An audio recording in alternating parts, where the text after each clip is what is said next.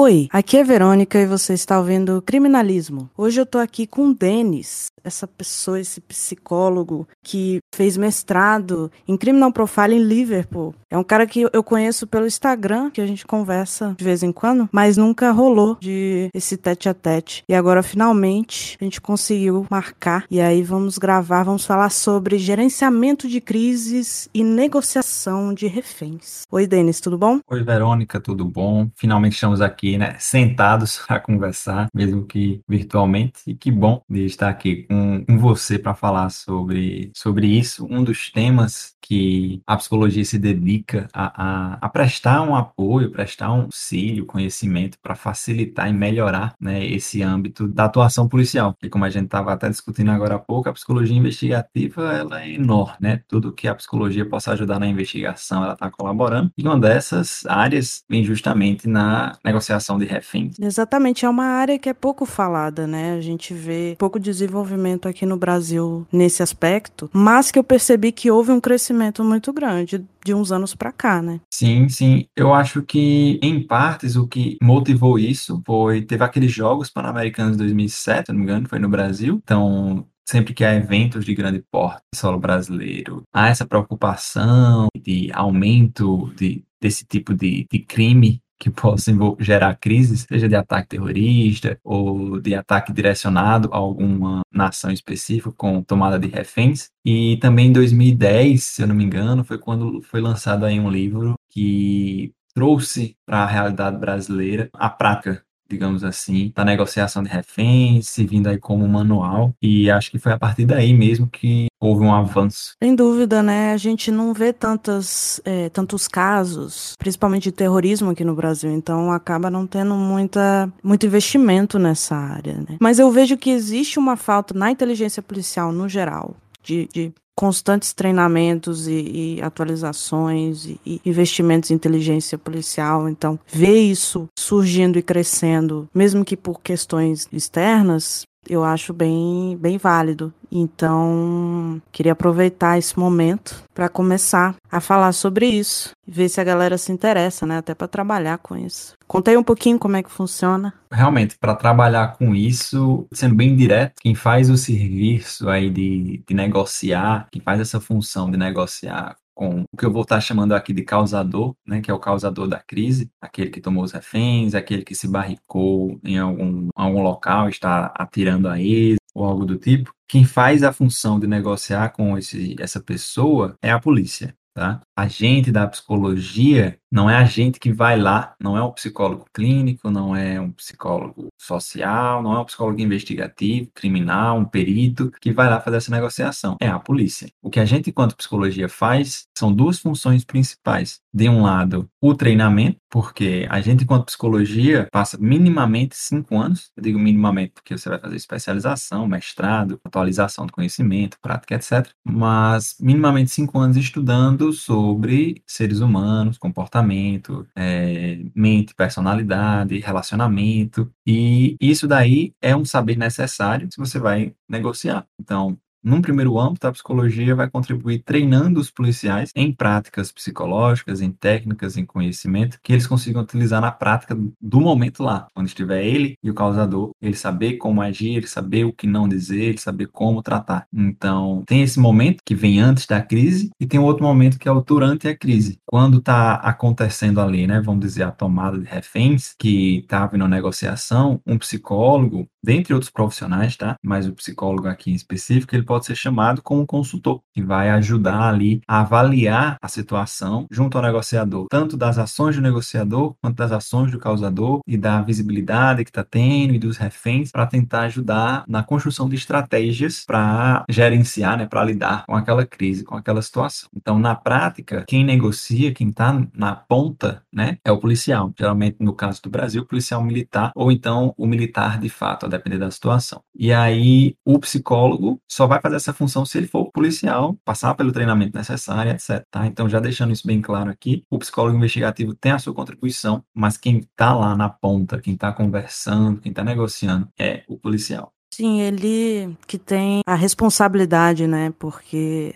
Se você não, não colocar isso na mão de uma pessoa especializada, não tem jeito. Então, tem que ser a polícia dentro da, das suas é, atribuições, né? A gente tem que entender muito bem isso, que no Brasil existe atribuições bem específicas dentro da polícia, né? E que não tem como alguém de fora entrar. E, e até porque é uma situação de perigo, de risco à vida. E aí o psicólogo que é civil, digamos assim, que é um psicólogo, vamos dizer aqui, não um psicólogo clínico, alguém, apesar de dar uma contribuição com a polícia, ele não está fazendo rondas, ele não está envolvido diretamente com a, a, repressão de crimes ou algo do tipo, ele não tem que ir, na verdade, ele não deve colocar a sua vida em risco naquela situação. Sim, sem são, dúvida. São os policiais que já estão naquela função, que são treinados, que são preparados, que está no dia a dia, que tem o, o apoio estatal, digamos assim, que é o responsável por isso. Exatamente. E aí, dentro dessas negociações, existem diversas regrinhas, né? Diversas características no momento da negociação que você ou deve fazer ou deve evitar. Você pode falar um pouquinho sobre isso? O que é que você não deve fazer? Vamos começar por aí. Você não deve impor a sua visão de mundo sobre a outra pessoa. Então, no âmbito de gerenciamento de crise, acontece também casos de tentativa de suicídio, que você tenta ali negociar com a pessoa para não né, seguir à frente com o ato suicida. E aí algumas pessoas pensam que é relevante você trazer questão de religião, porque né, para algumas funciona, mas não é para todas. Então, um dos primeiros pontos é abstraia do que é seu para você conseguir entender o que é da pessoa com quem você está negociando, seja no âmbito do suicídio ou não, para que você não fique impondo a sua visão de mundo, impondo o que você acha que é certo, a o seu, os seus valores morais naquela pessoa. Você tem que ouvir ela para saber o que é que está motivando, o que é que está causando aquela situação para agir em cima disso. É porque você precisa conhecer um pouco da pessoa, entender as motivações, né, de onde ela vem, por que, que ela tá agindo daquela forma. Se você não souber nada sobre ela, você não vai ter como conversar, né? Você não vai ter como até ter empatia, né? Você tá falando tem muito a ver com isso, você ter empatia com o outro e meio que não querer impor, né, a sua visão. Exatamente. Volta nessa questão da religiosidade, né, que muitas pessoas acreditam que é, é a solução para uma questão de suicídio tal, pode ser justamente um conflito com a religiosidade da pessoa que está fazendo ela se voltar para o suicídio. Né? É, é, alguma relação dela com a religiosidade que dificultou a sua vivência no mundo e ela optou por um suicídio. Então, se você vai lá e tenta trazer a religiosidade como uma solução, para ela já é o problema. Então, você tem que identificar antes o que é, como você falou, né? o que é que motiva quem é essa pessoa e sim, empatia. O que deve ser feito é principalmente três coisas. Um, ter empatia para você ouvir o que o outro está falando, se colocar no lugar dele. Outra é escuta que é justamente você escutar o que a pessoa está dizendo com interesse e não simplesmente ouvir, né? Você se mostrar que está ali ouvindo, que está ali presente, que se preocupa com aquela pessoa e, e que você está levando a sério o que ela está dizendo, o que ela está sentindo, o que ela está pontuando naquele momento. E o terceiro, que é fruto desses dois primeiros pontos, é estabelecimento de rapport, que é uma relação aí positiva com, com o sujeito direcionada a um objetivo comum, em que você consegue ali, a partir disso, influenciar um, uma mudança comportamental no sujeito. Então você escuta ele, coloca no lugar dele, não emite julgamento sobre o que é que está acontecendo, por que está fazendo isso, e a partir disso é que você consegue se colocar lado a lado e essa negociação ser mais fluida e frutífera. E sem dúvida. E é interessante porque existe muito o conflito, né? Eu acho que essa parte do conflito é a parte que deve ser muito evitada. Você não pode entrar em conflito com a pessoa, né, que está ali naquele momento. Exato, você tem que evitar fazer um cabo de guerra com ela, para saber quem tem mais poder e quem é que manda mais no outro. Tanto que deve ser evitado justamente as falas agressivas, mostrar que eu vou fazer o que eu quiser com você e você não importa. Porque se aquela pessoa não importa na visão dela, né, isso daí pode levar ela a, a seguir com o que ela está pretendendo. Então, matar-se, matar reféns, ou continuar atirando nas pessoas que estão passando na rua e podendo levar a fatalidades. Então, das coisas que não devem ser feitas, está justamente ser confrontivo, digamos assim. E além disso, você também, já movendo para outra situação, que a gente vê a, a possibilidade quando a gente assiste, né, filmes, seriados, ou coisas do tipo, que é da troca de reféns. Então, às vezes, pode ser pedido trocar um refém por outro. Ah, me leve no lugar e libere um refém. Nunca deve ser feito isso. Ou então, traga não sei quem, aceite não sei quem como refém e libere outro daí, como se fosse uma troca benigna. Mas a gente não sabe o que é, que é a intenção daquela pessoa que está com reféns naquele momento. Então, pode ser que ele está justamente querendo pessoa X que você sugeriu ou que ele mesmo sugeriu uma troca de reféns. Então, se você é policial, está negociando e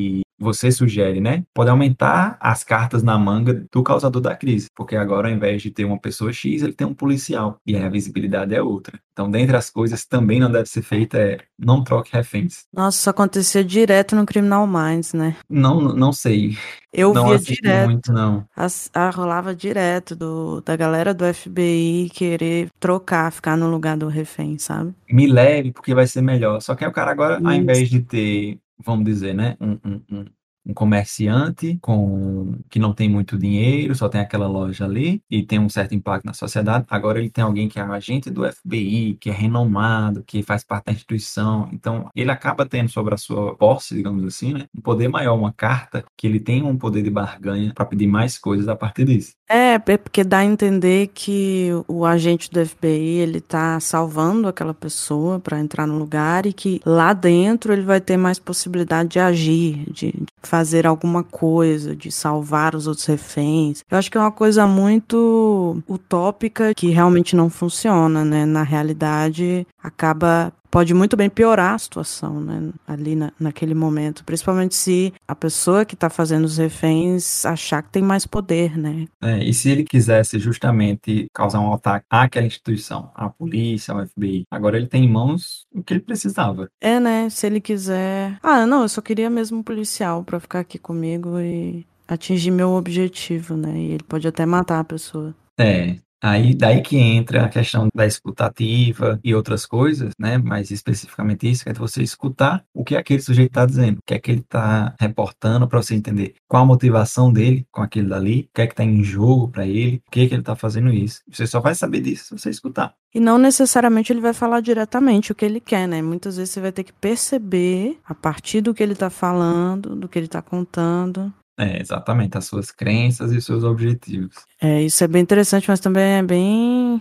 Eu acredito que é uma linha tênue, né? O perigo de passar tem que ter muito cuidado, né, na hora de fazer uma negociação.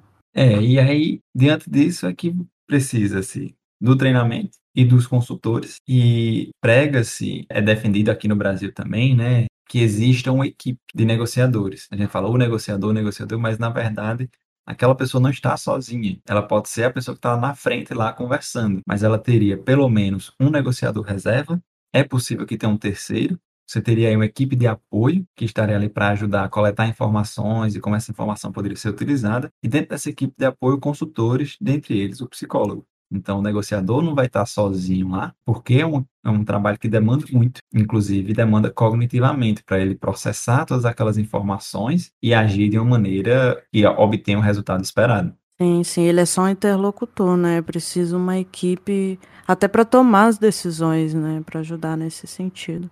Não, pronto, nesse sentido, a recomendação principal é que o negociador não pode ter poder de decisão, porque uma das estratégias principais de negociação é ganhar tempo. Ganhar tempo para conhecer, ganhar tempo para conhecer a situação, conhecer o sujeito, ganhar tempo para entender as motivações. E se o negociador é quem decide se vai ceder a uma exigência ou não, ele perde a oportunidade de ganhar tempo. Que você pode muito bem, né? Ah, tá, você está querendo isso aqui, eu vou levar para o pessoal, e aí a gente dá um retorno para você tantas horas, tanto tempo. Então você vai ganhando tempo a partir disso. Também é uma parte bem interessante, né? Todo mundo tem seu valor, sua importância, tem seu papel, né, dentro da negociação, não é uma pessoa só. Na outra coisa que nem sempre é dita é que a, a negociação ela busca salvar vidas, né? Mas não necessariamente só a vida dos reféns. Sim, porque sim. salvar a vida do causador também e faz parte disso.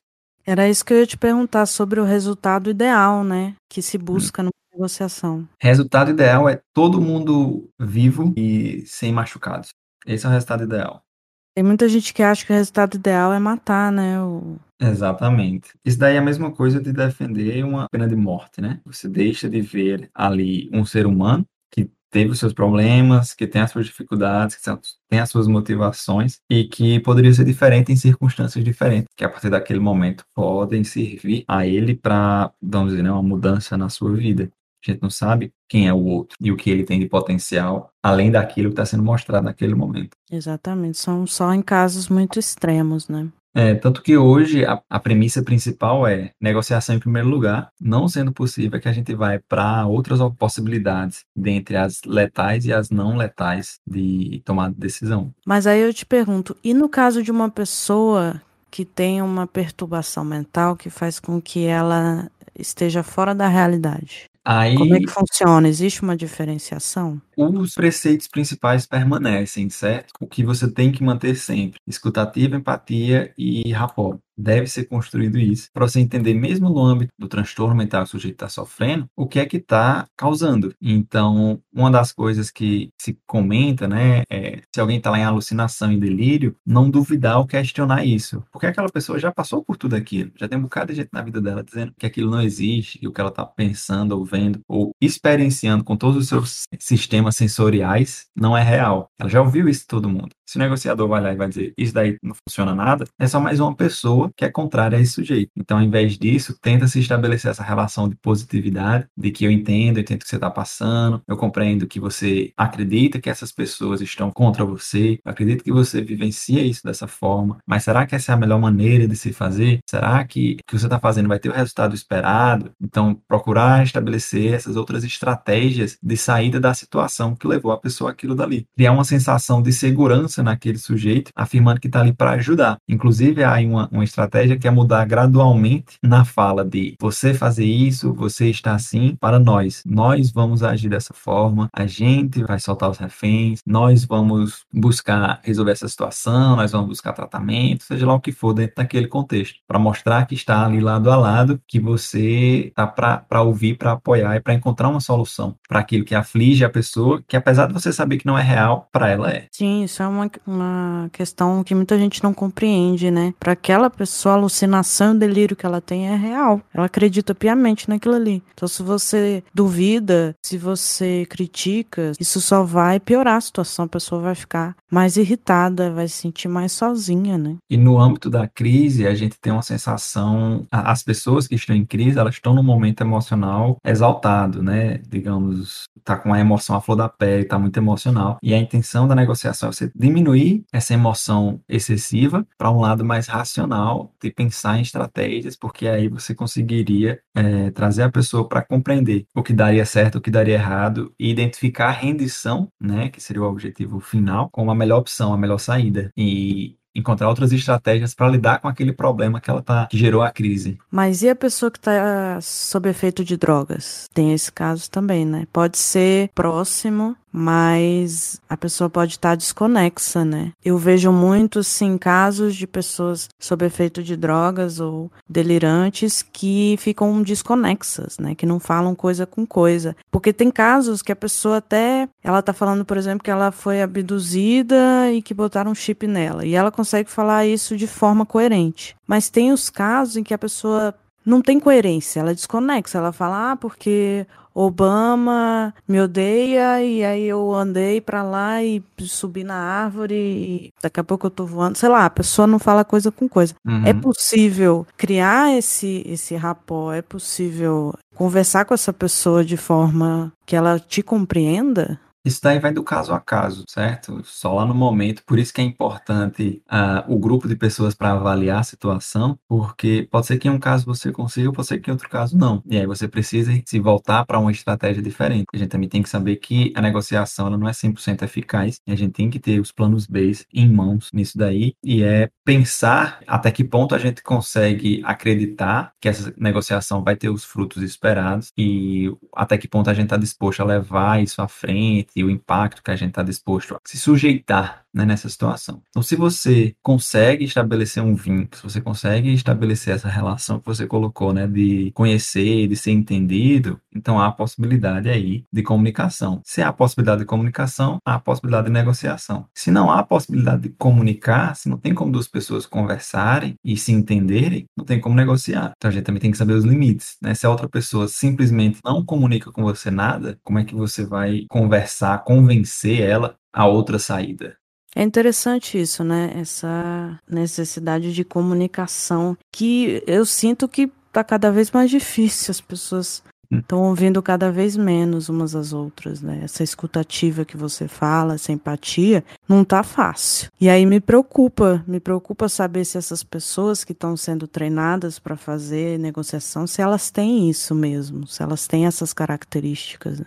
É, e aí só indo mesmo para os treinamentos que estão sendo feitos para saber se está acontecendo ou não. É, em partes, uma das dificuldades é justamente do treinamento. Eu vi pelo menos que, pelo menos dos relatos que tenho visto, do contato que eu tenho tido com o pessoal, que o treinamento ele vai muito em linha com isso, tá entendendo? Uhum. Só que se a gente sabe que na prática é assim, não é, a gente precisaria de um, um, uma, um relatório externo à instituição, eu diria até, com gravações do que foi feito, do que foi dito, para ir avaliar. O treinamento, até onde tem conhecimento, está sendo feito. E nessa vertente, quando a gente vê o relato do pessoal, pelo menos mais recentemente, né? Mas se lá na hora mesmo funciona, é outra história, né? Teoria, teoria, prática, prática. E aí é uma coisa interessante que eu acho que é realizada no Reino Unido, é a chamada accountability, né? A responsabilização das forças públicas que quando acontece alguma coisa de alta visibilidade, é contratado uma equipe para avaliar como foi feito esse trabalho em pontos positivos e pontos de melhorias, para esses pontos de melhoria serem resolvidos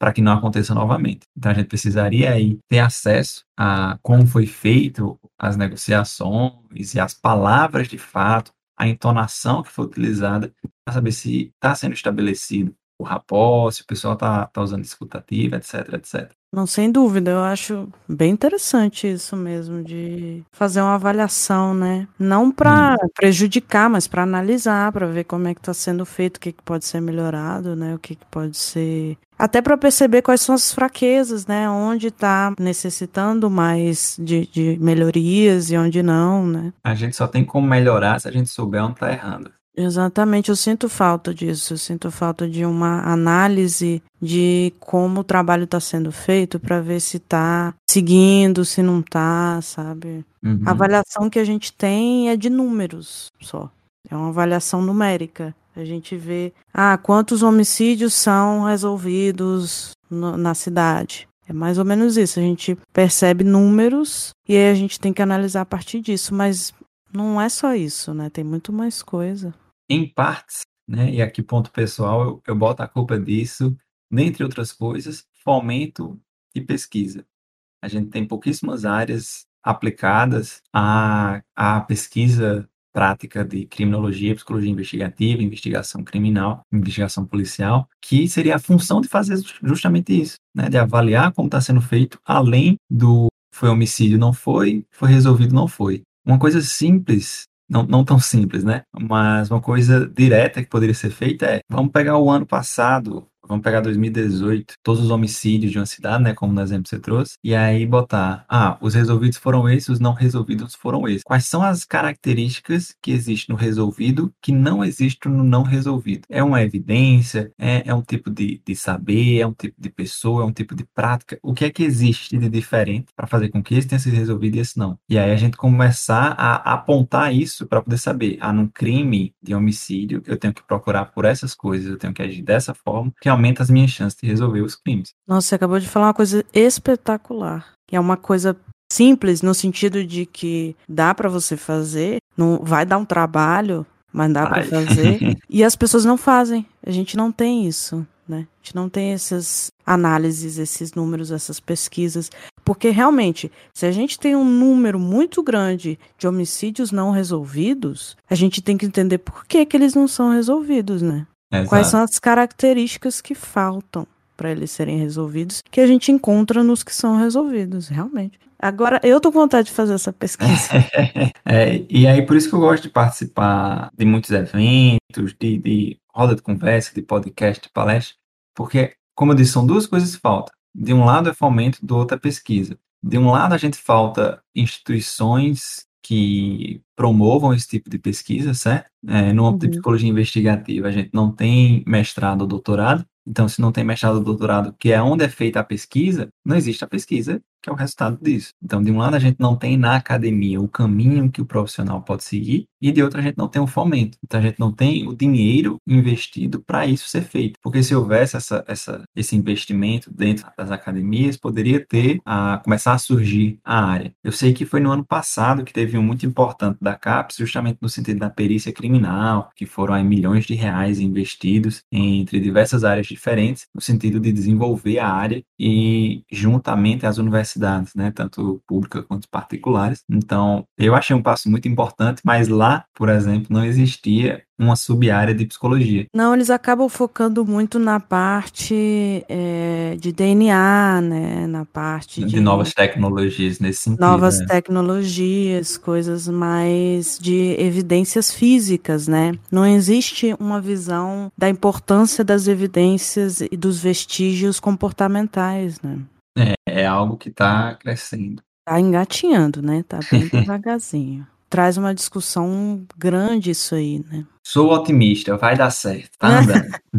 Tem que ser, né? Senão, como é que você vai entrar na área, trabalhar e fazer tudo que você faz, né? Você vai atrás, é porque você claramente acredita que vai dar certo, né? É isso que eu Sim. acho legal, essa positividade que você traz, que não é falada, é, é, é, vista, né, nas suas ações, nas coisas que você faz, dá para ver que você acredita no que você faz, né? Obrigado, acho que é a primeira vez que alguém me disse a positividade que é demonstrada nas minhas ações. Nunca Nossa, tinha ouvido isso antes. Muito obrigado. Nada. Eu percebo isso desde o início. Eu tô te acompanhando há muito tempo, assim. E aí eu percebi muito essa sua proatividade, né, digamos assim, de ir atrás, de fazer cursos, de falar sobre determinados temas, de, de, de se mostrar, de botar a cara. E, e dá para ver que existe essa crença que não, não precisa ser dita. Você não precisa estar tá lá todo positivão, sabe? Tipo, ah, eu acredito, vamos lá, vai dar certo. Eu acho que muita gente concorda comigo, mas nunca tinha te falado antes. Eu nunca tinha percebido isso de forma consciente. Mas realmente traz um fôlego, né, um ânimo, uma vontade de fazer. Ainda bem, porque uma das minhas falas muito comuns quando eu estou falando em cursos e em eventos que é para pessoal de graduação é se eu falei aqui com vocês esse tempo todo e eu consegui trazer um para essa área já está bom o suficiente, porque a gente precisa de mais pessoas dedicadas a isso. Então, se eu estou aqui nesse podcast, se eu participo de algum evento, eu consigo, vamos dizer, tocar, né? Assim, no, é, incentivar, né? É, incentivar alguém a seguir nessa área já já é, já serviu ali a minha participação, porque quer dizer que é outra pessoa que vai conseguir seguir outras vertentes, ajudar no trabalho, na divulgação, no que é possível e ganhar esse espaço que está aí no limbo. Exatamente, é uma forma de agregar, né? Não tem jeito. A gente uhum. precisa disso, a gente precisa de quantidades, com qualidade, lógico, mas a gente precisa de quantidades também. O famoso uma andorinha só não faz verão, né? Exatamente, exatamente. E eu me sentia muito sozinha no começo. Hoje em dia eu vejo você, a Klebia, o Henrique, uma uhum. galera aí, tem muita gente falando sobre isso. Eu fico, cara, realmente, vamos lá, vai, vai dar é. certo, vai funcionar isso aí. O momento chegou. um momento chegou, realmente.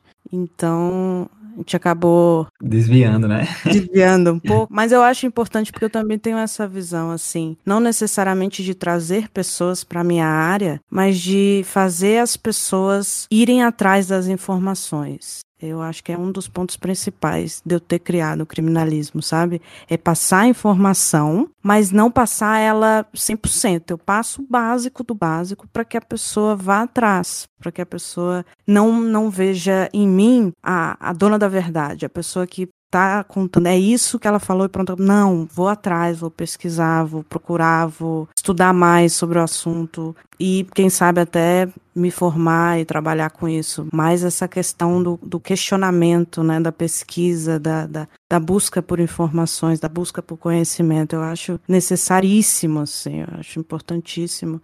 Então, você foi além, né? Você quer uma pessoa que venha para a área. Vamos. Eu, eu quero pessoas que façam assim, caramba, que massa, eu quero fazer isso também e eu vou atrás de fazer isso também. Que aí essa pessoa vai pode nem assim estar, digamos, né, lado a lado, fazendo a assim, né, mesma instituição ou algo do tipo, mas ser outra pessoa com outra cabeça, com outras ideias, com outra perspectiva, com outras possibilidades, com outros contatos, que aí ela consegue seguir o rumo dela dentro da psicologia investigativa, dentro desse auxílio da criminologia, dentro da investigação e a gente se encontrando aí pelo mundo, né, acadêmico prático, mas que há uma contribuição que existe tanta lacuna que falta, faltam pessoas para suprir elas, entendeu? Sem dúvida, eu também acho. Falta gente com visões diferentes, com buscas diferentes para engrandecer o trabalho e, e, melhorar cada vez mais, né? A gente precisa realmente.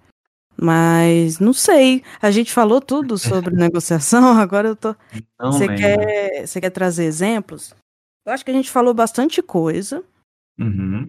mas que vale a pena dar exemplos de casos para as pessoas visualizarem melhor, né?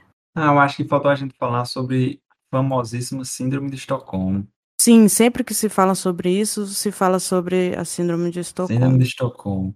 E... Acho que vale, é, vale citar, porque eu posso aprofundar depois, falar certo. em outro episódio, mas vale citar sim. É, e assim, tem um filme que é justamente Síndrome de Estocolmo, se não me engano, é o nome do filme, que conta a história de como surgiu o nome da síndrome, né? Que uhum. para quem não conhecia ainda, só tinha ouvido falar, é quando as pessoas em uma situação de sequestro, né, que elas são reféns e, e, em algum momento, os reféns começam a desenvolver afetos positivos com relação ao captor, né, ao causador da, da, da crise, a quem está mantendo ele refém. Então ele começa a enxergar a pessoa com olhos positivos, começa a entender o lado daquela pessoa, por que ela está cometendo aquele crime, e principalmente se essa pessoa não trata ela mal, não machuca, não ameaça de morte, nada do tipo, ela vê ali que é um outro humano que passa por dificuldades, que tem a sua própria história de vida e se identifica com isso, desenvolvendo uma relação de afeto positivo, gostando e em, em casos extremos amando essa pessoa e ela começa a ter uma aversão com relação à polícia, como se a polícia é o problema, porque se a polícia desse o que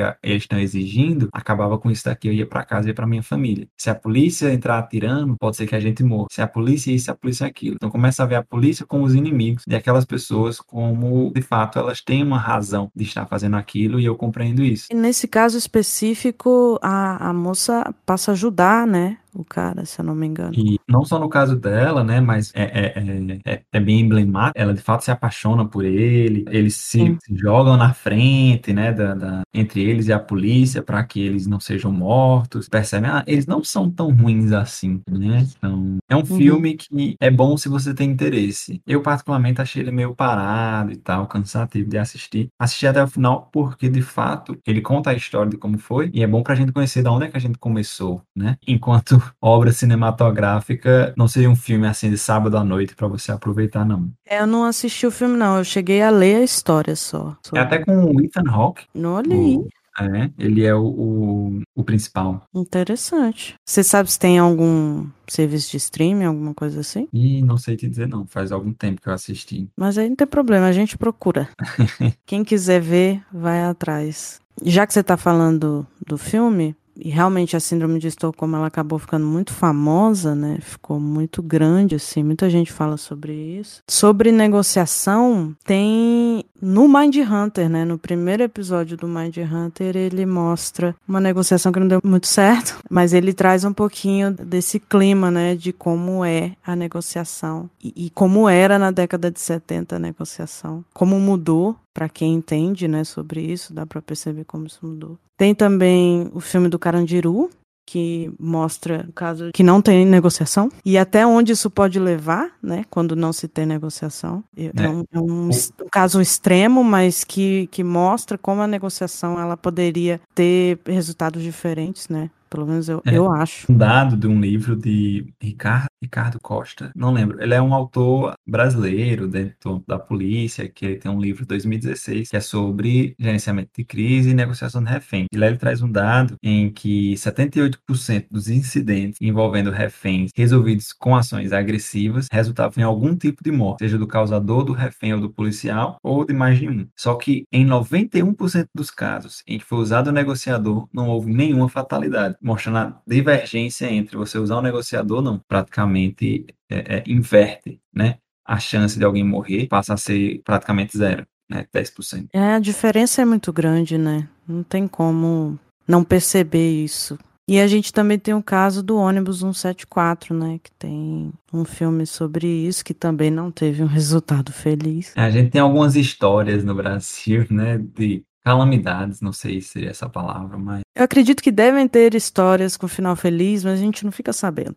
É, exatamente. A gente fica sabendo das histórias terríveis, as Uhum. histórias com os piores finais, como o caso da Eloá também, né? Exato, eu lembro do caso da Eloá, que a gente fala de não ter troca de refém, lá a gente teve uma volta de refém, que é algo que sem precedentes. É sem precedentes do ponto negativo, né? Às vezes faz, ah, é algo sem precedentes, mas nesse caso, quando tem a avaliação do que foi feito, de como foi feito, vai, como assim? A pergunta é essa, é, como assim? Para você ter uma ideia, quando eu tive aula sobre isso, né? A gente tem uma matéria na pós de negociação de reféns e gerenciamento de crise. Na verdade, são duas aulas, né? Boa parte da primeira aula foi sobre o caso Eloá para mostrar o que não se deve fazer. A gente estudou muito detalhes do que não se deve fazer nesses casos. E eu, pensando muito sobre isso, eu entendi que no caso da Eloá, por exemplo, o que ele queria mesmo, pelo menos na minha visão, era ficar com ela. Então não tinha muito o que negociar ali, entendeu? A minha visão é que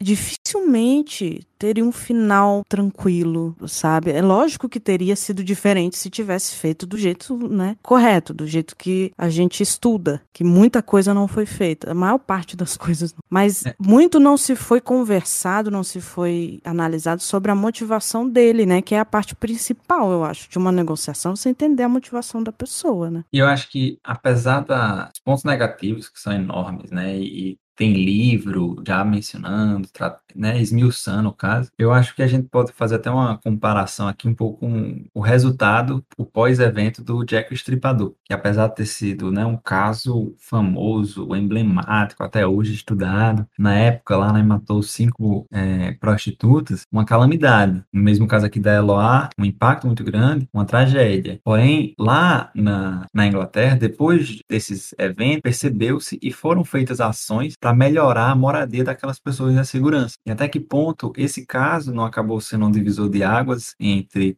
o que não deve ser feito e a gente precisa investir para que isso não seja repetido. Sem dúvida, né? Infelizmente foi preciso isso acontecer para mudar. Mas É, o realmente tem esse lado, né? Com O certeza. escândalo tem que vir. O problema é quando vem. Ele, ele precisa acontecer para a gente poder ter o impacto e mudar a parte disso. É, infelizmente. Mas realmente houve uma evolução muito grande do caso da Eloá para cá, sem dúvida.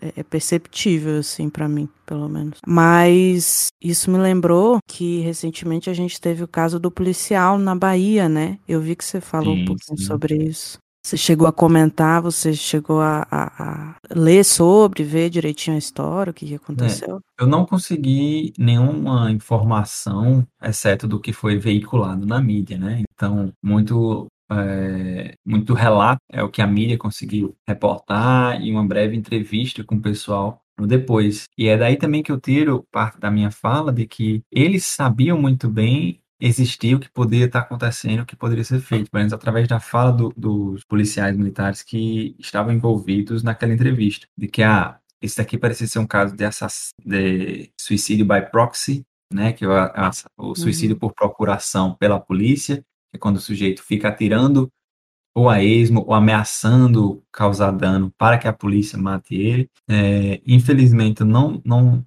consegui aprofundar, e eu nem sei se há essa possibilidade sobre a prática momentânea né, ali da fala, do que é que foi dito, de como foi reagido, de como foi analisadas as reações, para até poder ter alguma opinião sobre aqui. A opinião que eu consigo dar é sobre essa entrevista no final, que pelo menos teoricamente falando, e daí que a gente remete àquela conversa no início, né? Teoricamente e praticamente, a gente precisa avaliar os dois lados, mas pelo menos teoricamente falando, eles pareciam estar cientes do que devia ser feito e colocado em prática. Então, de fato, fazer isso acontecer, só que a gente vê que nem sempre isso é possível. A gente tem que estar preparado também para quando a negociação não funciona.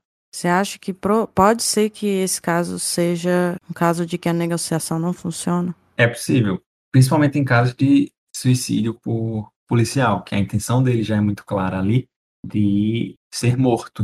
Então, eu achei interessante a, a ideia de trazer a família, né? Que era um, foi uma tentativa que não deu tempo, pelo que eu, pelo que eu entendi, para poder mostrar ao sujeito ali um, uma outra motivação para estar vivo. Não sei se isso já foi investigado a partir da fala dele, que existia essa relação próxima e que serviria como um fator positivo, mas se sim ou se não, é, é uma prática comum. Você ter outras pessoas que são importantes na vida de alguém, tentar convencê-las de, do contrário, principalmente no âmbito do suicídio. Mas a ponto de falar com a pessoa ou só aparecer? Pode falar, inclusive, só que não diretamente. Não seria ensaiado, mas explicado o que é que se espera daquela pessoa, o que é que ela deve dizer, o que é que ela não pode dizer, o que é que ela deve esperar, mas nunca contato direto, porque existiria aí dois tipos de contato na negociação. O direto, que é contato face a face, que é o mais feito no Brasil, e o indireto, que é quando você tem um celular, tem uma linha telefônica, tem né, algum tipo, alguma coisa coisa do tipo, que você consegue falar com a pessoa diretamente, só que sem estar exposto. Então, essa segunda uh, opção é que seria o mais viável, para evitar colocar em risco a vida da família, principalmente se você não sabe as motivações do sujeito, que vai que estava envolvido alguma coisa com a família. Eu não sei, eu não tive conhecimento suficiente do caso para dizer que sim ou que não, mas que da, da prática comum é sugerido esse tipo de atividade.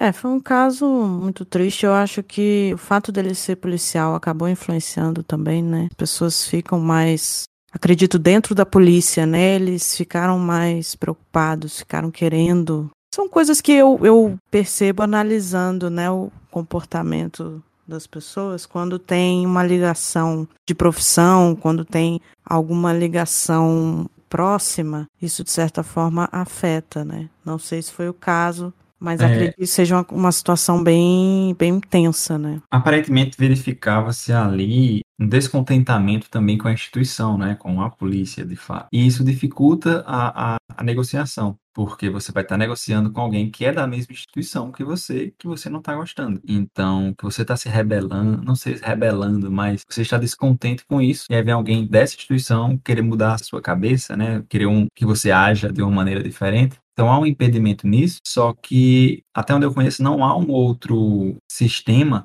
disponível que uma outra pessoa com uma outra função que não a polícia faça esse serviço. Então, apesar de ele ser da polícia, ele aparentemente ter demonstrado algum tipo de descontentamento e ser um policial que está fazendo negociação, se colocar como um possível empecilho, quem é que iria no lugar de uma polícia? Quem é que iria no lugar do policial? Pois é, no máximo o policial teria que tentar desmistificar, né, a ideia de que ele é um policial que está ali contra. Uma das recomendações é não se apresente como policial, major, sargento, sei o quê. Só negociador. Porque se aquela pessoa tem algum tipo de conflito com a autoridade e com a autoridade policial, no momento que você disser que você é policial, aquela pessoa já vai ter uma aversão com você. Isso acontece muito, não é? Não é incomum ver pessoas nesse, nessa posição que têm aversão à autoridade, né? E aí, se no caso dele ele tem algum tipo de descontentamento com a polícia, esse seria uma estratégia mas talvez não o suficiente, porque ele sabia que era da polícia, que ele sabia que fazia negociação, né? Assim, tem muitas informações que acho que nem eu nem você nós temos aqui para esmiuçar o caso, né? Só conjecturar, ver hipóteses. É, eu tô pensando mais no tipo de caso, né? Não tô pensando no caso dele ah. exatamente. Me, só me fez lembrar nesse tipo de caso, caso de policiais que estão nesse, nessa situação de suicídio ou suicídio por policial, ou até de refém mesmo. Existe uma diferença, né, querendo ou não, porque ele tem um conhecimento interno de como funciona a negociação, de, de como é que funciona a polícia, etc. Então, não tem como você fazer a negociação da mesma forma, né? É, eu acho que nesse caso levantou outra questão extremamente relevante, que seria gerenciamento de crise antes da crise, né? impedimento da crise, que foi a questão de saúde mental nas instituições policiais, questão de atendimento, de tratamento, de acompanhamento, porque é algo proporcionalmente, né, a quantidade de psicólogos e de, de profissionais da polícia que é virtualmente inexistente. Tem pouquíssimos profissionais fazendo esse tipo de prática, por N motivos, mas que serviria para impedir que se chegasse, ou evitar que se chegasse no, a um ponto desse. Ah, sem dúvida. Esse, esse passo de prevenção Isso. deveria ser muito importante, muito utilizado dentro da polícia, né? O número de suicídios entre policiais, entre autoridades policiais é grande, né? É, Existem é, até... muitas questões dentro da polícia. A própria tropa de elite trouxe isso, né, para a população em geral, que não era uma coisa que se falava né? E até os próprios profissionais de psicologia dentro dessas instituições apontam essa dificuldade de conseguir alcançar as pessoas que precisam do, do tratamento, né? Então você tem lá o profissional às vezes, mas há uma certa aversão a isso. Ah, sem dúvida, existe um preconceito enorme, né, com o psicólogo. Entre qualquer pessoa, mas entre policiais é ainda maior, né? Uma coisa de doido, de tem que resolver sozinho, de que não preciso disso, né? É. E não, não deve ser assim, cara. Eu acho que todo mundo deveria fazer terapia. Todo mundo no mundo, qualquer pessoa. Imagine uma autoridade policial que está lidando com risco, está lidando com perigo, está lidando com situações dramáticas quase que diariamente, né? E aí, aproveitando essa deixa para para outro ponto, né, sempre da psicologia investigativa, justamente a tomada de decisão nesse contexto de crises, de desastre natural, de situações que são atípicas. É outro ponto de estudo da psicologia, que é justamente como é que as pessoas que são responsáveis por essa tomada de decisão, de dizer que vai mover policial daqui para lá, que vai ter tantas ambulâncias, que vai ser primeiro não sei quem a ser tratado, depois não sei quem, que a gente tem que fazer um perímetro X e não Y como é que eles tomam essa decisão, se isso é o melhor possível. Então tem aí uma série de estudos desde, sei lá, 2005, que vem estudando especificamente esse contexto chamado de incidentes críticos, que seriam esses casos extraordinários que demandam muito das forças públicas, tanto polícia quanto serviço de SAMU, quanto de bombeiros, quanto dos hospitais, e como é que as pessoas tomam decisão nesse contexto para otimizar e conseguir salvar mais vidas. É outro ponto que a gente eu não conheço nenhum trabalho no âmbito brasileiro que tenha estudado isso. Talvez exista, mas eu não tenho conhecimento. E é algo que a gente está vivendo agora, né? Dá para pesquisar isso dentro do, do contexto que a gente vive nesse momento, né? Uhum.